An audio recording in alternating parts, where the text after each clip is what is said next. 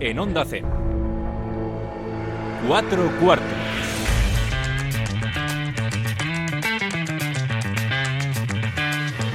David Katz.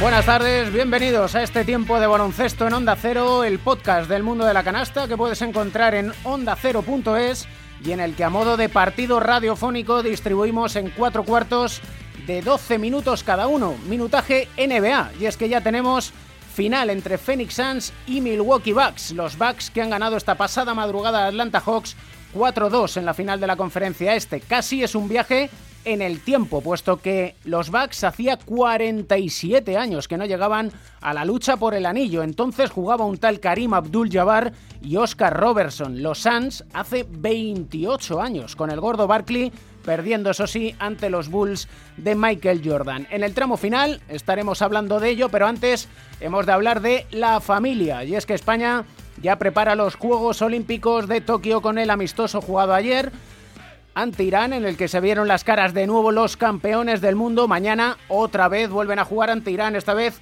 en el Palacio de los Deportes de la Comunidad de Madrid. Es el último baile en la capital con España de Pau Gasol, bueno, de Pau, y quién sabe de quién es más. Hemos quedado con un campeón del mundo y medallista olímpico por partida doble para que nos cuente cómo están siendo estos primeros días en la concentración de la selección española. Será el capitán del Real Madrid la temporada que viene. No sé si necesitas más pistas. Por si acaso, la última te la doy. Es experto en mandarinas y le llamamos el increíble. David Fernández y Sergio García de Peiro, técnicos de cuatro cuartos, dan las últimas indicaciones. Balón al aire. Comienza el partido. El baloncesto se juega en cuatro cuartos. David Katz.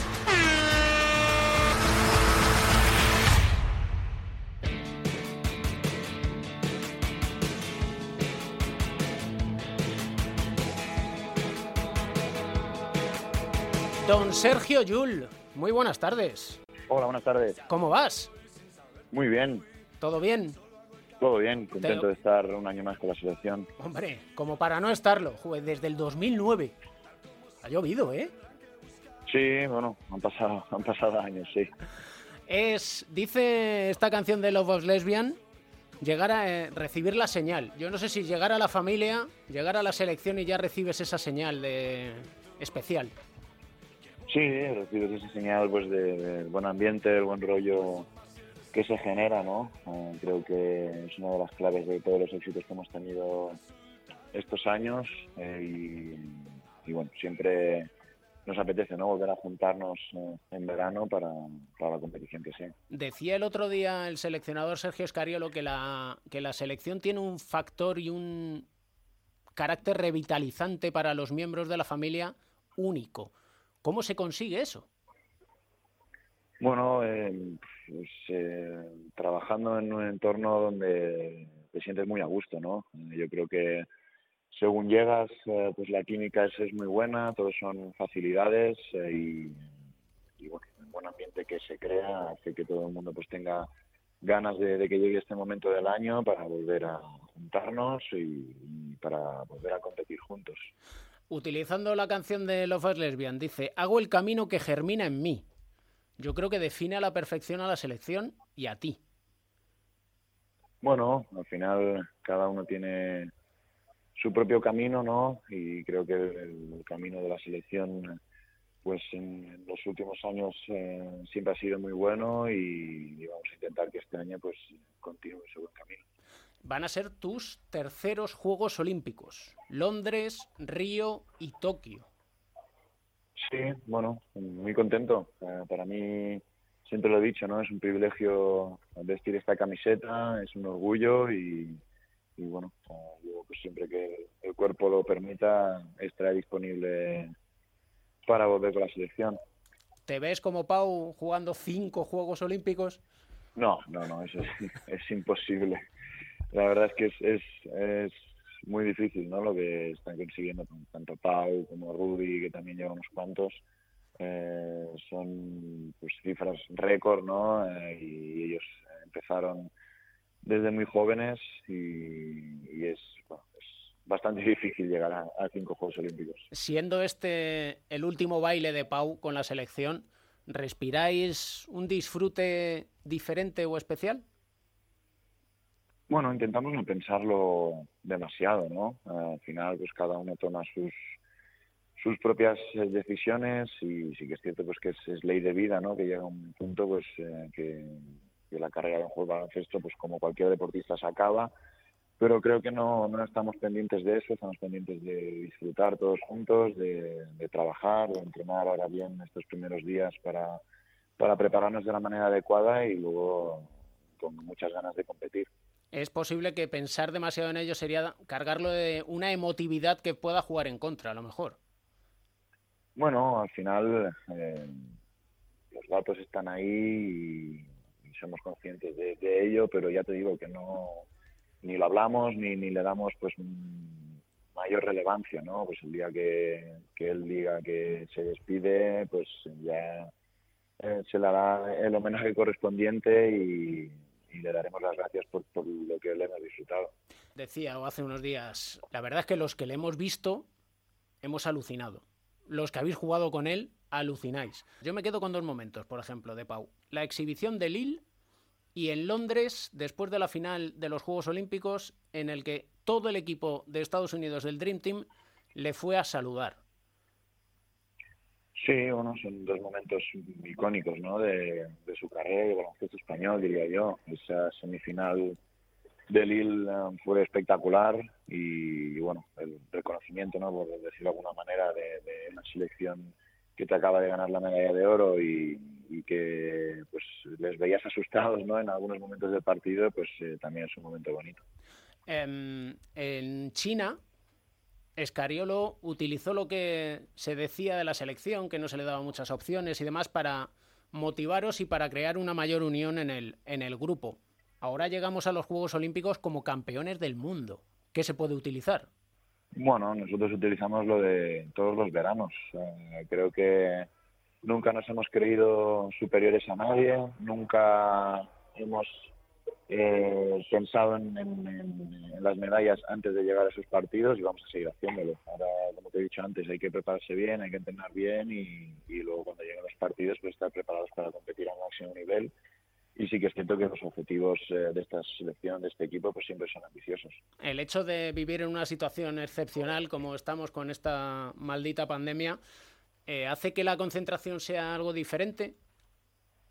Sí, hombre, por supuesto. Al final, pues eh, intentas eh, seguir todos eh, los protocolos, ¿no? Es una situación excepcional y, está claro que lo primero es, la salud y, hay que seguir estrictamente pues, esos protocolos y, en ese sentido, pues claro que es un poco, un poco diferente. Em, estáis varios jugadores, lo decías antes con Rudy, que jugará también sus quintos Juegos Olímpicos, pero está Marc, está el Chacho, incluso Ricky, Víctor Claver, tú, que yo no sé si va a ir cediendo ya el testigo un poquito a los, a los jovenzuelos.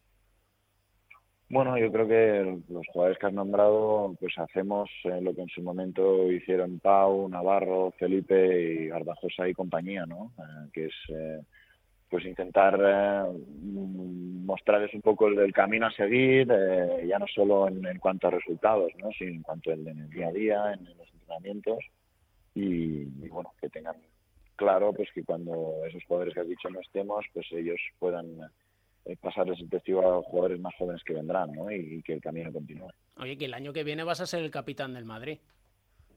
Sí, bueno, dicho así parece parece fácil, ¿no? pero, pero bueno, es más responsabilidad. Al final, todos estos años he podido aprender de, del mejor en eso, que es Felipe, y, bueno, ya los últimos años pues le echaba un, un cable también como segundo capitán y, bueno, muy orgulloso, la verdad. Que estaba viendo yo, decimos, esta temporada en el Madrid. Sí, bueno, mm, muchos años, eh, muchos años eh, y cuando estás tantos años en un sitio, pues eh, significa que has hecho las cosas bien, ¿no? Y contento de, de estar aquí, como he dicho muchas veces, y, y con muchas ganas y con mucha ilusión también puestas en la temporada que viene. Y mira, para antes de terminar, te voy a traer una pequeña sorpresilla. Un buen Hola, Tete, ¿cómo estás? Nada, aquí el amigo David me ha pedido ver si podía contar alguna anécdota, pero la verdad es que todas las que se me ocurren son demasiado buenas para contarlas en público.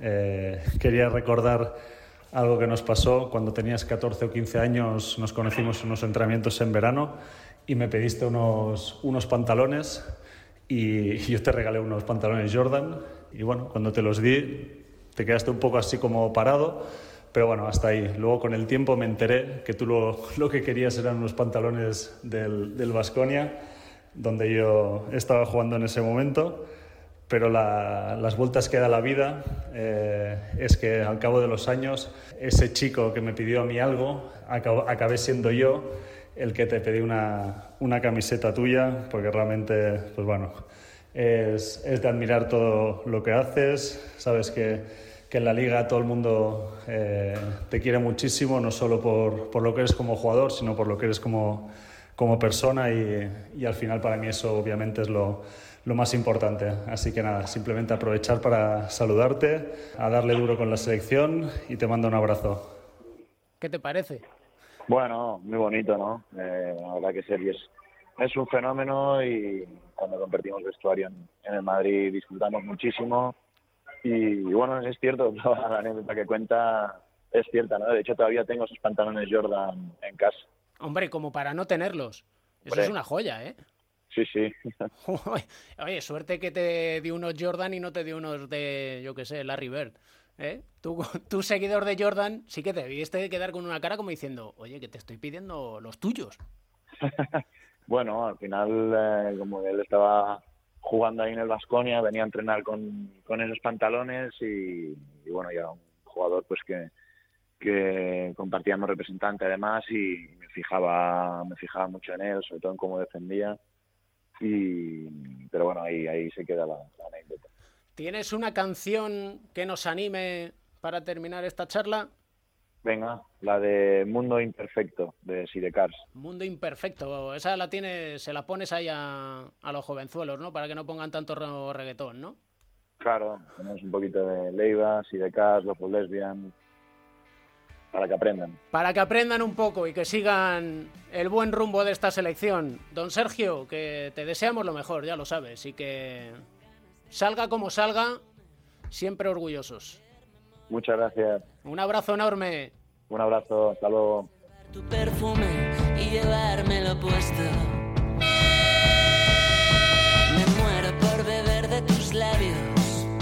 Te asusta que seamos honestos si alguna vez hay una temporada que sale peor, no es el fin del mundo, hay cosas realmente más irreparables y más, más dramáticas. La, la, función revitalizante que tiene, que tiene este grupo para sus miembros es eh, realmente única, diría. Si esperas nunca habrá un momento Las unidades no las regalan y las olímpicas menos y, son, muy, son muy difíciles de ganar. Va a estar muy competido, hay, no hay margen de error en estas Olimpiadas porque son tres grupos de cuatro, nuestro grupo va a ser un, grupo muy exigente con Argentina y hay que ganarse las medallas ¿no? y hay que competirlas y hay que lucharlas y, y ojalá pues, podamos acabar con un año y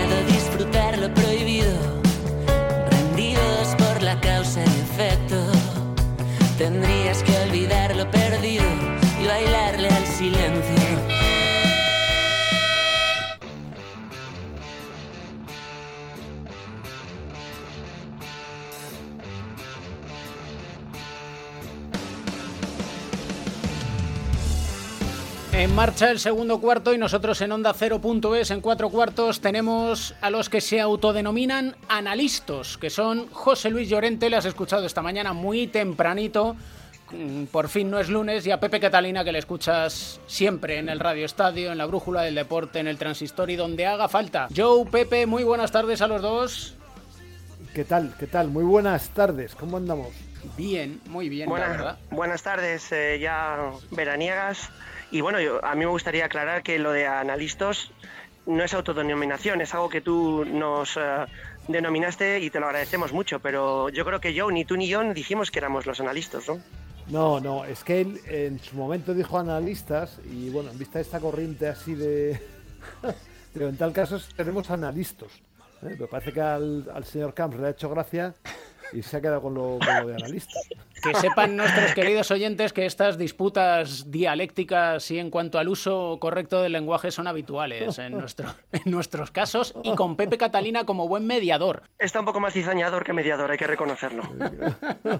bueno, eso es porque tenemos en vista, claro, los Juegos Olímpicos en el horizonte a la selección española en plena preparación, ya primer partido frente a Irán, el segundo que será frente a Irán también en el Within Center con Sergio Yul, ya lo hemos escuchado, diciendo que tampoco quieren pensar mucho en que es el final de una época ni sobre todo que es el final de Pau Gasol, pero lo que sí está claro es que un verano más la selección pues, Hombre, es que somos los campeones del mundo. Son los momentos atractivos de, la selección, eh, los momentos más atractivos, porque la, la, selección siempre atrae, y aún más en unos Juegos Olímpicos pero siempre tienes la incertidumbre de que, de que, el asunto vaya a ir bien o regular, porque es cierto que hemos logrado muchísimos éxitos, casi tantos como hemos estado al borde del abismo, deportivo me refiero, mm. con, la selección. Así que siempre es muy emocionante verles y yo creo que más en este caso, porque diga lo que diga Yul, todos estaremos pensando que es el final no solamente de Pau Gasol, sino de su hermano y de unos cuantos más que hay ahí. Entiendo las palabras de Yul sobre todo en su convivencia interna, de no querer dar eh, tintes de sentimentalismo o de cierta, de cierta melancolía por lo que pueda pasar con estos jugadores que habéis mencionado. Pero también coincido con Joe que el torneo olímpico, a diferencia de otros torneos de selecciones absolutas, bien sea el europeo, bien sea el mundial, sobre todo ahora que se han ampliado además el número de participantes, es un torneo en el que el margen de error es muy pequeño y es un torneo además más corto en el tiempo, donde se clasifican los cuatro de cada grupo, donde si no estás bien en la primera fase, a diferencia de otros torneos, lo puedes pagar, puedes tener un mal cruce. Acordaros, eh, no hace mucho, creo que fue en Londres, eh, acabamos primeros de grupo y luego te tocaron los estadounidenses. Es decir, no solo te puede pasar por ti, sino también por los demás, estoy hablando en general con lo cual es un, torneo a ese nivel extraño y que puede tener sus complicaciones o sus caramelos envenenados por el camino. Sí, el aliciente además es que Estados Unidos siempre lleva su mejor selección dentro de lo que hay, ¿no? Porque pues muchas veces los jugadores teóricamente con más nombre, aunque no sean los mejores, están lesionados o llevan ya muchos años eh, sin vacaciones y prefieren descansar, ¿no? Así que Estados Unidos lleva un equipo muy potente este año y España pues también, vamos a ver, ¿no? Yo creo que es un poco, también estamos un poco con la mosca detrás de la oreja, a ver qué pasa con España, porque es verdad que lleva grandes nombres, pero quizás mm, algunos de ellos no han hecho una buena temporada y otros pues ya se les va notando un poquito la edad, ¿no? Como a Pau Gasol, que ha hecho un esfuerzo extraordinario, está fenomenal, está fantástico, pero claro, no es el mismo de hace 5 o 6 años, ¿no? Por eso digo que hay muchos alicientes, mucha pimienta y sobre todo en los Juegos Olímpicos en los cuales todo el país está pendiente de lo que pasa en los Juegos, porque es una competición por equipos eh, y es la máxima competición deportiva por equipos que además tiene una enorme repercusión mundial. Eh, se sigue muchísimo en, todos los países y en concreto la final de baloncesto suele ser de los acontecimientos más vistos de, de los Juegos. En los últimos años eh, yo creo que era casi hasta la segunda, eh, el segundo acontecimiento más visto después de las carreras de Usain Bolt. Yo tengo que reconocer, y bueno, pues teniendo aquí la presencia de Joe, con el que siempre es un placer compartir este espacio que venimos haciendo ya hace varios años. Eh, primero hay un aprecio y luego un respeto muy grande a, un medallista olímpico en una medalla de plata que para mí, creo y que para mucha gente, fue el antes y el después del baloncesto en España. Yo recuerdo como que fuera hoy el día que estaba viendo, y era, era tarde por la noche, eh, no era la medianoche, pero era ya después de cenar, el partido España contra Yugoslavia. Luego vino la final contra Estados Unidos de Michael Jordan, que fue ya pues el culmen a todo. Pero yo ese partido España-Yugoslavia tengo que reconocer que alguien como yo, y creo que no soy el único, fue el que echó toda la gasolina posible al fuego de mi pasión por el baloncesto. Mm. Y bueno, pues eso creo que hay que siempre recordarlo y hoy tenemos la posibilidad de hacerlo con alguien que fue eh, artífice directo de ese momento tan importante para nuestro baloncesto. Está muy bien lo que dices, porque además gasolina empieza por gasol, así que concuerda tu discurso con la actualidad. Y, te, eh, bueno, te contesto además que para mí una de las cosas más satisfactorias que me ocurre en la vida ahora es que tantos años después mucha gente me dice palabras parecidas o que empezaron a jugar al baloncesto gracias a nosotros, o que los primeros de partidos de baloncesto que, eh, vieron fueron los nuestros. Y todo el mundo lo recuerda porque entonces, eh, bueno, pues España era una potencia deportiva escasa en cuanto a metales. ¿eh? Y, bueno, pues nuestro equipo venía además de, una serie de éxitos consecutivos, así que, bueno, pues supuso un estallido yo creo que enorme. Coincidiendo además que eran Estados Unidos y los partidos coincidían con, la, con las salidas de la gente por ahí a tomarse unas copitas y tal. y entonces, bueno, yo creo que por todo esto, eh, porque concurrieron muchas emociones, eh, la gente lo recuerda muy bien. Esto, bueno, este es un dato neurocientífico que es, eh, que es así, ¿no? Las, las cosas que nos emocionen se nos graban en el cerebro. Todo lo que sea, y lo hemos vivido con la selección actual, y es a lo que aspiramos y anhelamos, el volver a repetir la posibilidad de tener una final en todo lo alto contra los norteamericanos, creo que es un aliciente más que importante como para estar muy pendiente de todo lo que pase con el baloncesto en el torneo olímpico. Eh, lo que ha dicho Pepe es muy significativo, nos va a alegrar el verano solamente pensar esta posibilidad y también añadir que este equipo que va a jugar en, los Juegos de Tokio en 2021 ha cambiado enormemente desde que la trayectoria triunfal de la selección de baloncesto moderna comenzó. se han quedado por muchísimos jugadores por el, por el camino. El último que se ha retirado creo que ha sido San Emeterio, ¿no? Un poco de los de los internacionales eh, frecuentes, ¿no? Pero bueno, pues están Felipe Reyes también, que anunció su retirada también un poquitín antes, pero claro, Juan Carlos Navarro, Calderón, o sea, la lista es enorme, Raúl López, ¿no? O sea, Alex Mumbrú, Jorge Garbajosa... Sí, sí, no, pero... Sí, Fran Vázquez... Que sí, hombre, que me he callado por no, por no lanzar una retaíla aquí de nombres y seguir hablando, ¿no? La lista es enorme y en cualquier caso las, las emociones se convocan precisamente por todo esto, ¿no? Porque es el, parece el punto final de un legado, de una historia maravillosa, emocionante que nos eh, que nos ha unido a, los españoles todos los veranos. esa es la sensación, ¿no? Y que tiene su ingrediente de incertidumbre. Yo quería añadir que tenía su ingrediente de incertidumbre porque no tenemos a todo lo que habéis añadido, no tenemos un referente competitivo como grupo reciente por lo que pasó el verano pasado. Es decir, normalmente estamos acostumbrados a que la, selección compita todos los veranos, aunque ahora han cambiado un poco el calendario de eventos internacionales y hay un año que queda que no hay nada, pero eh, en este, con la pandemia, perdimos un poco la última referencia colectiva del grupo, entonces, entre las retiradas de algunos, eh, las vueltas de otros, como es el caso de Pau Gasol, que en la última convocatoria no pudo estar por la lesión, y, y bueno, pues toda esta inactividad que ha habido grupal de la selección española, también hay un punto ahí de incertidumbre que nos va a hacer pues estar muy pendientes de cómo el equipo se conforma, cómo va eh, evolucionando y sobre todo lo que decía antes, cuidado que es un torneo muy corto en el que no da tiempo a, bueno, como pasa en otros, tener a lo mejor un mal comienzo y luego recuperarse. Aquí a lo mejor un mal comienzo puede ser definitivo. Sí, porque son tres partidos y clasificas a cuartos de final. Aquí no hay como en un Eurobásquet o en el Mundial que podemos decir, bueno, es que vamos creciendo en el campeonato. No, al campeonato tienes que llegar crecido. Bueno, voy a, hacer, primero voy a hacer un apunte lingüístico. No sé por qué diantres los eh, periodistas deportivos os habéis empeñado en eliminar el reflexivo de la lengua española. ¿Y qué he dicho? No clasifican, sino que se clasifican. ¿No he dicho se clasifican? No, no lo has dicho. bueno, dicho... dicho espera, espera un segundo que voy... Esto, no, no, para. Voy a por el látigo. ¡Para la cinta! Vamos a ver. ni, en, verano te salvas, David. No, no. Bueno, dicho esto, que era una, lo anecdótico, eh, fijaos, que, que es el, digamos, es el nervio del asunto, que en los Juegos de Londres tuvimos que hacer una carambola en la que no voy a entrar a calificar para... Mejor no entres para no, para no cruzarnos con Estados Unidos en semifinales, porque, porque tuvimos muchos problemas en las fases previas. Bueno, este torneo, como decís, es, eh, es especial por eso, porque no, porque no admite rectificaciones y seguro que nos va a hacer, em, yo voy a, voy a decir, por lo menos a mí, que nos salte la lagrimita por una cosa o por otra. Por si las cosas tanto vayan mal como ojalá vayan bien, seguro que, pues que, la nostalgia y la lagrimita se nos va a asomar porque probablemente será la última vez en cualquier caso. Podemos tener unas palabras de reconocimiento hacia Fernando Sanemeterio, quien a los 37 años cuelga la camiseta. Eh, a pues mí me ha sorprendido.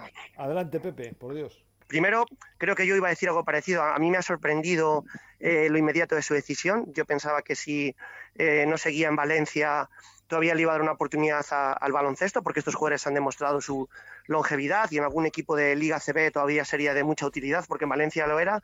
Y en el peor de los casos, pensaba en un último baile aquí con nosotros, en su, Valladolid, que no es natal porque es cántabro, pero sí es donde está su familia y donde él ha crecido.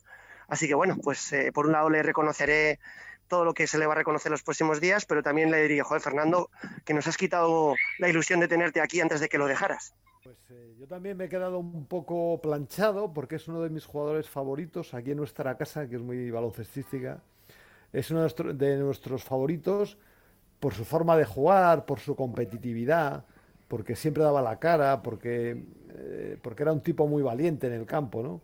Y además porque ha hecho todas las cosas que, has hecho tú. Ha, conseguido ganar dos ligas siendo muy importante en equipos que no eran los más grandes que yo creo que hubiera merecido estar en uno de ellos. ¿no? Como en su día le dimos hace poco a Felipe Reyes por su enorme carrera, enhorabuena, querido Fernando Sanemeterio.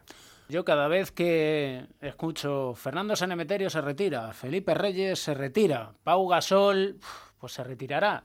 Y digo, qué disfrute hemos tenido en los últimos 20 años que han estado estos jugadores que han elevado el baloncesto a otro nivel y que dejan un legado enorme. Y yo de lo único que me puedo poner un poco melancólico es que si ellos se van retirando significa que yo o nosotros cada vez tenemos más años. Es lo único que me puede preocupar a este nivel. yo lo que estaba pensando era eso, ¿no? Que lo próximo que ibas a decir, David, Camp se retira. No, no, de momento. Digo que sí, es verdad que lo hemos pasado muy bien, también hemos sufrido con ellos, pero todo esto, todo esto forma parte del camino, de la vida, ¿no? Y, bueno, por supuesto ellos se van, cuando se vayan, ¿eh? que todavía no se han ido, Que, nos queda lo mejor este verano. ¿eh? Y lo vamos a contar aquí en Onda Cero. Lo vamos a contar nosotros tres, ¿o no? Pepe, supongo yo que sí, que ahora no dirá de repente, pues yo no. Oye, que yo, como, ¿eh? yo, como, yo con vosotros ya sabéis que me voy a, al fin del mundo, ¿no? Eh, así que, y nunca mejor dicho. Así que esperemos que esté, estar, estar aquí juntos y, poder seguir contándolo, ¿no? ¿Qué sería el baloncesto en Onda Cero sin Albert Arranz, sin Pepe Catalina, sin Joe Llorente? Ya lo digo yo, David, y sin David Camps. Así que lo contaremos y lo viviremos. yo también lo digo. Un abrazo para todos. Un abrazo.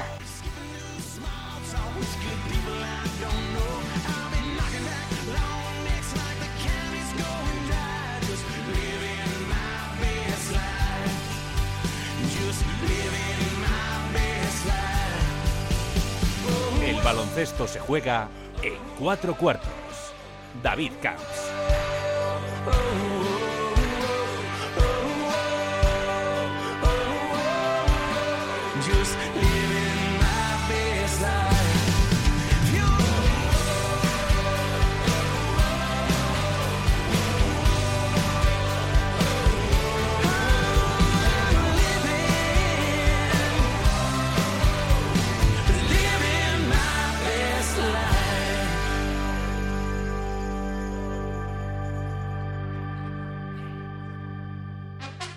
Estar abierto es conectar con el mundo que te rodea y tener siempre distintas opciones donde elegir. Porque abrirse es vivir. Antena 3, la tele abierta. Como me gustan las barbacoas en familia. Hicimos bien en comprarnos la casa con jardín. Lo malo es que es muy fácil colarse desde la calle, ¿no? Cualquiera puede saltar, fuerza la puerta o la ventana y ya está dentro de mi casa.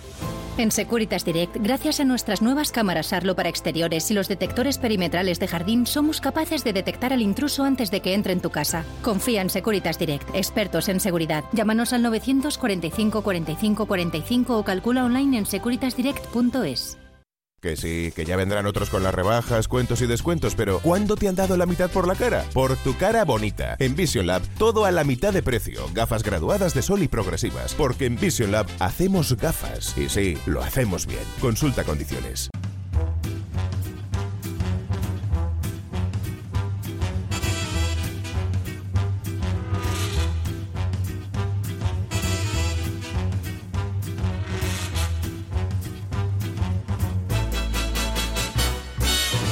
Aquí seguimos en este programa especial Cuatro Cuartos hablando de baloncesto. Ya sabes, nos puedes encontrar siempre en onda0.es. Este es el podcast que puedes escuchar las 24 horas, los 7 días de la semana. Esa es la ventaja del el podcast, que es al gusto del consumidor. Y nosotros en este Cuatro Cuartos, en este tercer cuarto, llegados del descanso, solemos hablar de un aspecto que es muy importante, o al menos así lo consideramos, como es la psicología deportiva. Y lo hacemos con un hombre que aunque es de sobra conocido, a buen seguro que recordarás aquella medalla olímpica en Los Ángeles 84 y es psicólogo del deporte. José Manuel Beirán, muy buenas tardes. Hola, buenas tardes, David. Eh, hablamos de la importancia de la psicología del deporte. Fíjate que hablando con Sergio Yul, eh, le comentaba el hecho de que este es el final del camino de muchos de los jugadores que están en la selección española de baloncesto. Obviamente a todos nos viene el primero a la cabeza, Pau Gasol, por sus 41 años, pero también está el hecho de que Mar Gasol afrontará a buen seguro su último baile con la selección, o Rudy Fernández, o Sergio Rodríguez, o el propio Sergio Yul. Entonces él decía, la verdad es que no intentamos pensarlo demasiado, porque es ley de vida y no le damos demasiada relevancia. Y es que a lo mejor darle demasiada relevancia le carga de una presión añadida. Sí, que esa presión se la van a poner porque se va a hablar mucho en los periódicos y, desde fuera se hablará bastante de ese tema, sí. Pero es cierto que están metidos ahora mismo, tienen unos Juegos Olímpicos por delante, eh, una preparación dura, tampoco tiene mucho tiempo para darle vueltas a otras cosas, cosas que además no son seguras. Lo más fácil es que se retiren varios de esos jugadores pero bueno, también parecía que se iba a retirar Pau y dos años sin jugar, parece imposible que puedas volver luego a cierto, con cierto nivel y lo ha hecho perfectamente. O sea, que hace bien en no pensar en eso eh, hasta que acaben los juegos. Cuando acaben los juegos, incluso luego cuando vuelvas con el equipo, pues tendrás que empezar a pensar si tienes que descansar en verano, si de vez en cuando tienes que tomarte algún descanso para luego poder seguir jugando al nivel que tú quieres jugar pero eso es una cosa que en la que, no depende de ti al 100%. O sea, lo que depende de ti es trabajar ahora, lo que, lo, que tenemos ahora mismo, hoy, esta semana, este verano, los Juegos Olímpicos. Entonces, hace muy bien en, no centrarse en eso y estoy seguro que no hablan ni una palabra de eso en la concentración. Y en estas, los periodistas somos muy pesados, muy insistentes. Si tenemos algo metido entre ceja y ceja, no vamos a, como diría aquel, a parar hasta que se consiga. Y va a ser un día tras otro el escuchar, oye, que este es el final del camino. Así es. Y, eso pues a veces cuesta estar todos los días escuchando eso, pero estamos hablando de jugadores con mucha experiencia.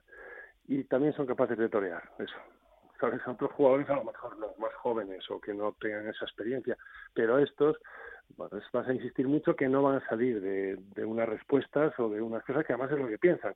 Entonces, por mucho que piense, que se les mm, interrogue, se les repitan cosas, tal, ellos yo creo que tienen la experiencia suficiente para, para no caer en eso y para salir perfectamente de, de, esa situación. Aún teniendo experiencia, uno se puede preparar para la atención ante los medios. Es, esa es otra cosa también, sí. es que la experiencia va unido a eso. Lo que pasa es que hay algunos que lo tienen solamente, pues porque porque son muchos años enfrentándote a, micrófonos, a periodistas y sabes más o menos lo que tienes que decir para no mojarte mucho. Y otros, en muchos casos, lo preparan.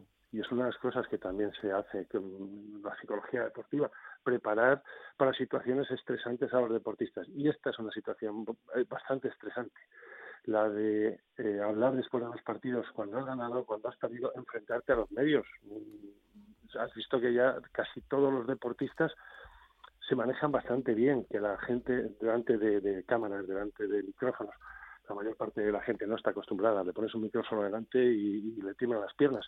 Los deportistas no, están acostumbrados, pero muchas veces se prepara, se habla, estás pensando, ya sabes o te imaginas qué es lo que te van a preguntar y sabes qué es lo que vas a contestar. Fíjate que nos salimos un poco del baloncesto, pero no del deporte ni de los Juegos Olímpicos, porque al hilo de la prensa Recordarás el caso de la tenista japonesa Naomi Osaka en Roland Garros, que de hecho confesó que tenía pánico a las ruedas de prensa, a estar ante los medios de comunicación y que desde que ganó el abierto de Estados Unidos había sufrido depresión. Sí, fíjate que estamos hablando de una de las mejores jugadoras del mundo, la deportista creo que más dinero gana de todas y mucha gente eh, pensará que, es, que, no tiene ni derecho a estar deprimida a alguien así. Pero a veces eso precisamente es lo que más le puede afectar. Lo que no hay que olvidar es que eh, todo- todos estos deportistas importantes son personas que hacen deporte, que son personas y están expuestas a los mismos riesgos y los mismos problemas mentales o, trastornos o dificultades que puede tener cualquier otro. El estrés es, eh, es una situación que influye mucho en, la persona, en la salud mental. Y el estrés no solamente es porque nosotros eh, asociamos la depresión y el estrés pues con los fracasos, con, con perder partidos importantes, con pasarlo mal, con lesiones, pero es que también eh, es al revés, también el éxito, el ganar algo de repente, el eh, destacar en, muy poco tiempo algo que no espera, alguien un resultado muy importante que no esperabas, eso también supone muchísimo estrés, porque es un cambio en la vida, que al final es lo importante, no es que ganes más o menos, sino que cambia tu vida totalmente. Eso también es una situación estresante y depende cómo estén de preparados, pues lo pueden llevar de una manera o de otra. Por eso, en, psicología, uno de, las, eh, de los trabajos que, que tenemos, aparte de, intentar que, cuando ya se tiene este, este tipo de problemas, si no son muy graves, porque si no lo tendría que, tratar un, un psicólogo clínico, pues eh, el trabajo que tenemos es ayudarles en estas situaciones. Pero hay uno más importante, que es el de prevenirlas. Entonces es prevenir, dándote cuenta, viendo señales que pueden pasar, eh, con la experiencia que tiene cualquier psicólogo trabajando con, con muchos deportes, sabes que los riesgos que hay y qué cosas puedes hacer para que no se llegue a esa situación. Es que date cuenta que Naomi Osaka tiene 23 años, con lo cual digamos que Claro. todavía es una novata dentro de este mundillo. Además se junta con el hecho de a lo mejor no dominar de una manera al 100% el inglés. Y encima, si tienes que escuchar, por ejemplo, a una leyenda del tenis como Boris Becker que te dice, tienes 23 años, estás sana, tu familia está bien, ¿dónde está la P puntos suspensivos presión? Eso tampoco ayuda. No, y siempre tiene que saber que va a haber gente que va a decir cosas así, incluso gente tan importante como Boris Becker. Pero a la vez hay otros igual de importantes que él que están diciendo todo lo contrario, que la están apoyando totalmente. Lo mejor que puede hacer es aislarse, todo eso, que es parte de lo que ella quiere, precisamente. Mm, Yo creo que tiene 23 años, el ascenso ha sido rapidísimo. Mm, Yo creo que eso es lo que a veces necesitas más tiempo para asimilar e- esos cambios, las nuevas expectativas. Cada vez que va a un sitio siempre es la favorita. Si encima es la deportista que más dinero gana, que más marcas importantes tiene a su alrededor, se le está evaluando continuamente la fama, la sobreexposición, una deportista además asiática, japonesa, que la cultura es diferente allí, allí no se expresan las emociones de la misma manera, allí no está bien visto que, que demuestres debilidad.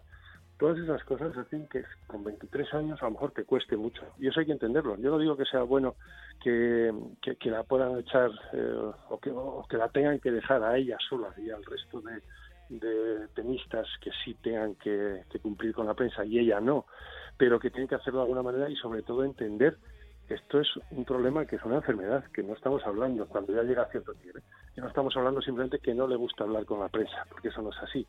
Hay que ayudarla. Ella, mm, pedir ayuda desde su equipo, su grupo, pero también desde fuera hay que entenderlo perfectamente. Hay que entender que se sufra ansiedad pese a que uno sea rico y famoso y que sea brillante. Y bueno, lo que pre- se preguntaba hace unos días Boris Becker en cuanto a presión, no es presión cuando no tienes comida, cuando has de dar de comer a tu familia y no tienes trabajo, cuando te lesionas y te cambia la vida, ¿no es eso más presión? Bueno, es presión. Es presión, no tiene por qué ser más, pero es presión, naturalmente que eso es presión. Pero, pero no tiene por qué ser una presión, depende de la persona, cada persona lo vive de una manera distinta. O sea, hay gente que salir a correr los domingos para ellos es algo importantísimo y a veces no se entiende, va, si solo es un- alguien que va a correr los fines de semana, pues para él es muy importante. Y sin embargo hay otros que a lo mejor no le dan tanta importancia estar todos los días corriendo. Sea, cada persona lo vive de una manera diferente y los deportistas, precisamente por esta evaluación continua que tienes, la exposición a los medios, la fama, sobre todo cuando es muy rápida, eh, tienen muchísimo más riesgo y hay que estar pendientes de eso. Y lo que no podemos es decir es que no tiene derecho a quejarse. Bueno, digamos que tiene derecho a sentir claro, que es a, sentir como cualquier otro, como cualquier otra persona, porque si no también alguien le podría decir a Boris Becker ha tenido bastantes problemas, por ejemplo, su carrera, especialmente después de retirarse, y también le a decir que no tiene derecho a eso, que tiene dinero de sobra, que no que, que los problemas que pueda tener familiares o fuera de los campos de tenis, que luego ha sido entrenador, eh, pues que, no tiene derecho a tenerlos, naturalmente que tiene cada persona. Por eso lo que hay que hacer es intentar ayudar a, a las personas, no al deportista, a la persona siempre. Y por eso es importante la figura del psicólogo del deporte dentro de cualquier disciplina deportiva. Muchas gracias por este tiempo y este rato de enseñanza en cuanto al deporte y a la psicología. Un abrazo fuerte, maestro. Encantado, un abrazo.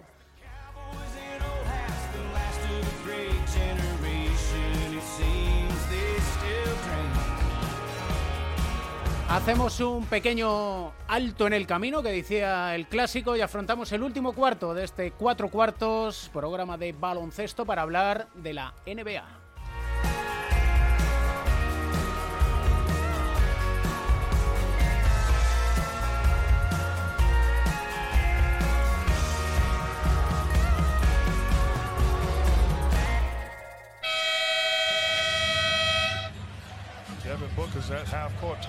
Fans. Paul for three, puts it in. 118 to 92. The Suns have blown it open. 37 points for Paul.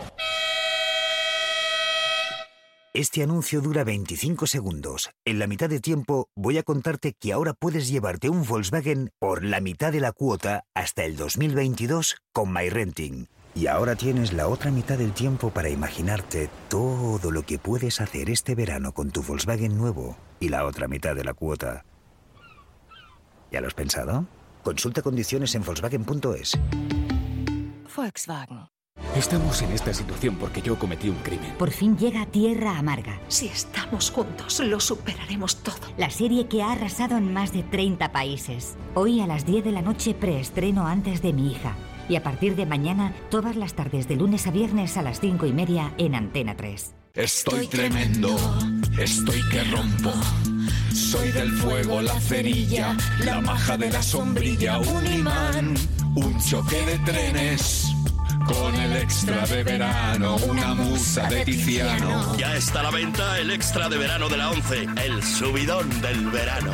Un gran premio de 15 millones de euros. Y no viene solo, además hay 10 premios de un millón. Extra de verano de la 11.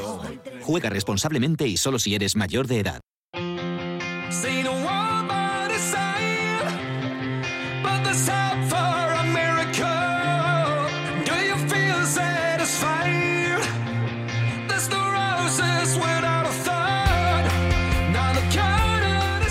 Entramos en la recta final de este cuatro cuartos especial hablando de la NBA, porque ya tenemos la final definida. ¿Quién nos lo iba a decir a principio de temporada? Probablemente Milwaukee Bucks frente a Phoenix Suns. Alberto Pereiro, has dejado la bici, has dejado los coches aparcados. Buenas tardes. Buenas tardes otra vez a, a, todo el mundo. audiencia, a la que llevo dando el coñazo desde las 3 de la tarde. Habla bien, que estamos en horario infantil todavía, hay que cuidar el lenguaje. La, tabarra, la Que luego se nos enfada Joe Llorente y se nos enfada el papá de Mateo, Eduardo Sell, que siempre nos acompaña durante todo el año. Edu Sell, ¿cómo estás?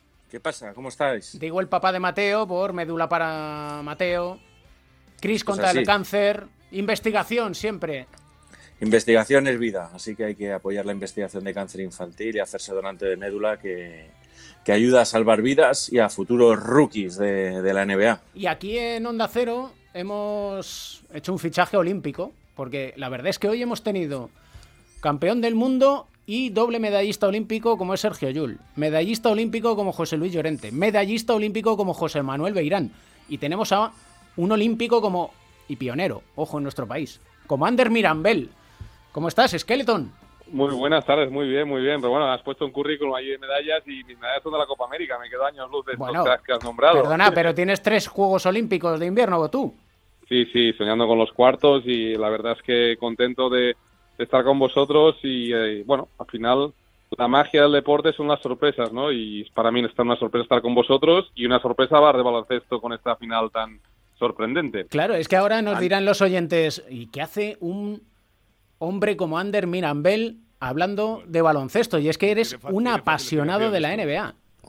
Sí, bueno, no tanto como Pereiro y Edu, que no duermen por las noches. Yo tengo que dormir porque hay que entrenar, pero sí que es verdad que siempre que puedo, a menos cuando hay carreras de Estados Unidos, mi día libre coincide con un partido de NBA, ¿no? Y he tenido suerte de ver, a, por ejemplo, a Ricky Rubio en directo en, los Utah Jazz. He visto algún partido de League que es infumable en, Jazz y también está en el Madison Square Garden pues disfrutando allí de los, de los Knicks, ¿no? Así que, bueno, lo sigo bastante, no tanto como los cracks que tenéis en el programa, pero me gusta y, me gusta ver cómo ha quedado la NBA este año.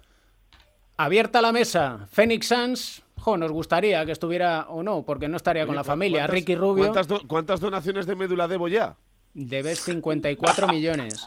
No, porque un montón. 250, ¿no? Un montón, Pereiro. Tú, tú habías quedado con que cada pronóstico fallado, tú y tus amigos, estos que veis la, la, NBA por la noche, ibais a mandar un SMS con la palabra Mateo al 28014 para donar y apoyar el proyecto de investigación de Mateo. la, semana pasada, ¿eh? mandamos, la semana pasada mis, mis, mis, colegas, mi familia y yo mandamos 50 mensajes. Es que no hemos pues dado en nuestros pronósticos. Es, hombre, es que Pereiro tenía... Como sabía, que, como sabía que le iba a seguir liando, digo, bueno, voy a mandar de más. Tenía Brooklyn, Brooklyn Lakers, era la, la final de, de, Pereiro. Yo apostaba por un Knicks Denver. Knicks Denver. Vamos, yo me quedé a las primeras de cambio, ya estuve mandando mensajes. Y Ander esperaba que fueran sus jazz y nada. Sí, el otro ya ni me importaba. Yo desde el principio dije que Bucks Phoenix Suns. Lo dije desde el principio. Oye, ahí está.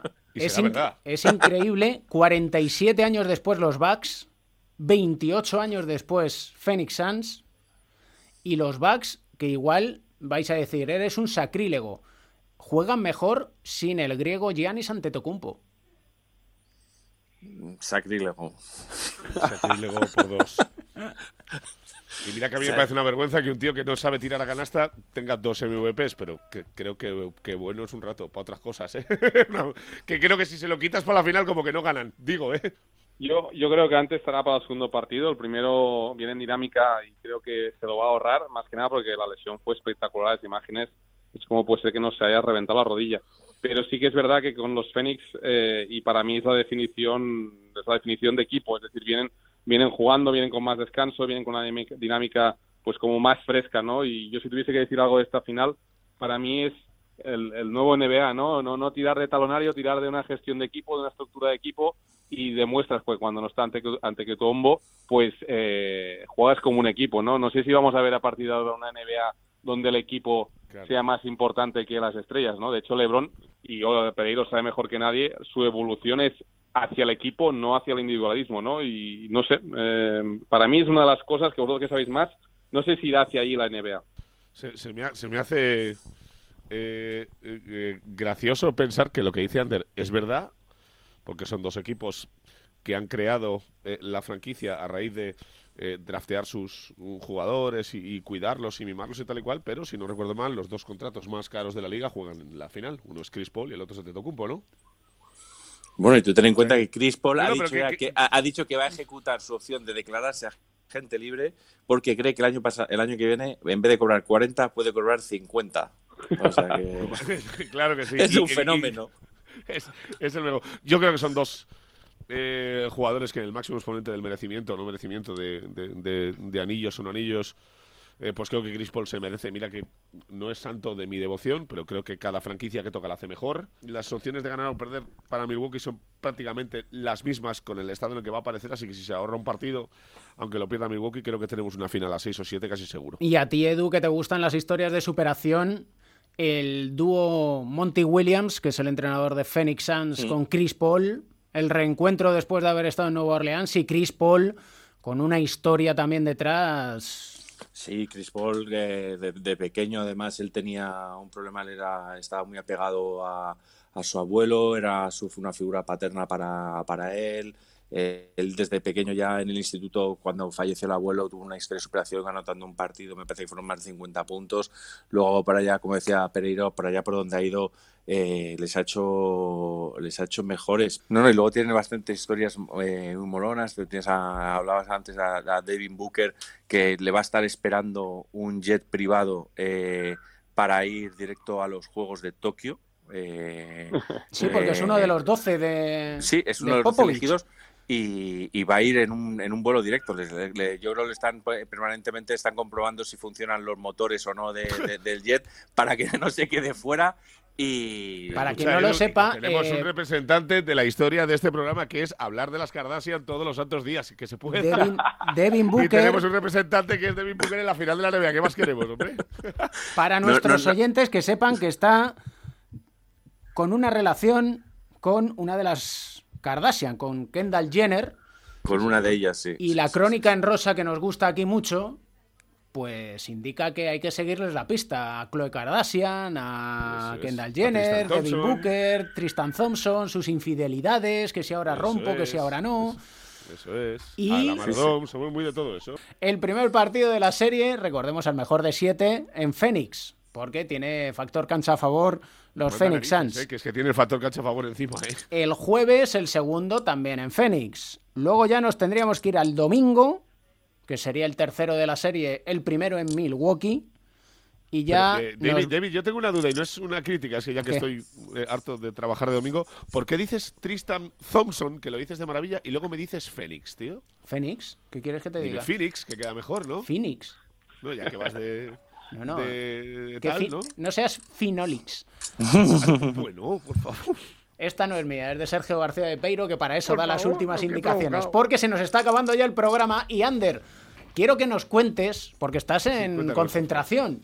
O- Sí, hemos acabado justo ahora. Eh, Este mediodía hemos cerrado una concentración que hemos hecho en el Carrer Sant Cugat en Barcelona, una pista que hemos creado de empuje, una pista de empujar trineos. Una vaya, hay que matizar más que nada que la gente no malinterprete. Entonces, Sí. empujamos el Si- trineo. Si, es de empuja solo, cuidado, ¿eh? Sí, sí, hay que empujar el trineo, aprender a correr con el trineo, porque luego cuando llegue el frío hay que centrarse en el pilotaje. Y para que la gente se haga una idea, empujar el trineo viene a ser un poco entre un 20 y un 30% de un resultado final una carrera de skeleton. Así que estamos eh, contentos con las sensaciones y acumulando trabajo, porque en octubre, sobre todo finales de septiembre, principios de octubre, empieza la temporada de hielo y hay que irse con los deberes hechos. Pues que vaya sensacional. Gracias por incorporarte a este equipo de locos de cuatro cuartos. Eso es. Se nos acaba ya el programa. Un placer. O sea, esto es, esto es Oye, lo que hay. ojo, Edu, ojo, con- ojo con un dato que me ha parecido escudriñar. ojo el como, dato. ganen, como ganen los Milwaukee Bucks, el primer trío de hermanos campeón de la historia de, de- de toda la NBA. Lo- los Es dos que de es que Milwaukee. tienes que tener tres hijos para empezar, ¿sabes? Es Más, complicado. más el de más el anillo conquistado por Costas en los Lakers con Pereiro y Jugó compañía. 16 segundos en todos los playoffs, ¿eh? Y luego incluso Drew Holiday, que con, con Milwaukee y, y su hermano también es verdad que, que con un español, José Luis Vacaciones. en, en- en- en un rendimiento bastante discutible, ¿no? Pero bueno, que están ahí, que se unirán a los a los Gasol, que de verdad son los herma- los única pareja de hermanos que han sido campeones con muchísimo protagonismo. la canción Yo de cierre yo la he que el elegido. que tenga un hijo le llamaré Costas. Costas. Costas. Tú lo que quieres es irte a la costa, que no es lo mismo. No, no, no, no, no, pero le voy a llamar Costas. Último el tramo con- Costi es una maravilla. La elección musical de Mateo. Médula para Mateo. ¿Qué Hay que donar ahí, médula. Edu, Lo que hemos estrenado con Volbit aquí, muy rico, ¿y ahora qué tenemos? Ahora tenemos teníamos pendiente de, de- de- de otro día Smooth Criminal. Ah, bueno, pero bien. no la versión de Michael Jackson. No. Una un poco más cañera. Bueno, de Alien. Village People, menos mal. Digo, a ver si mejora esto. pues podríamos. YMCA ahí, sí, sí. Ten en cuenta, eh, o Macho Macho Men. Oh, es- buah, esas- esas- esas- siguen estando de empujar muy, el trineo muy también. de moda, muy vigentes. sí. La que ponemos de fondo. Señores, un auténtico placer. Muchas gracias por este tiempo de Un beso NBA. grande, disfruten, ¿eh? Y feliz verano a todos, ¿eh? Feliz Chao, chao, pasarlo bien, ¿eh?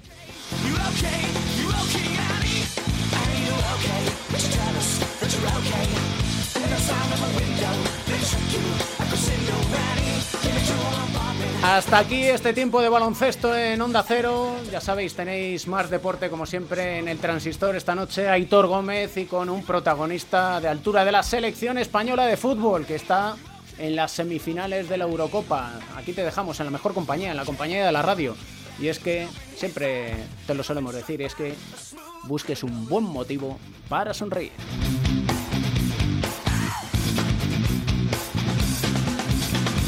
El baloncesto se juega en cuatro cuartos. David Camp.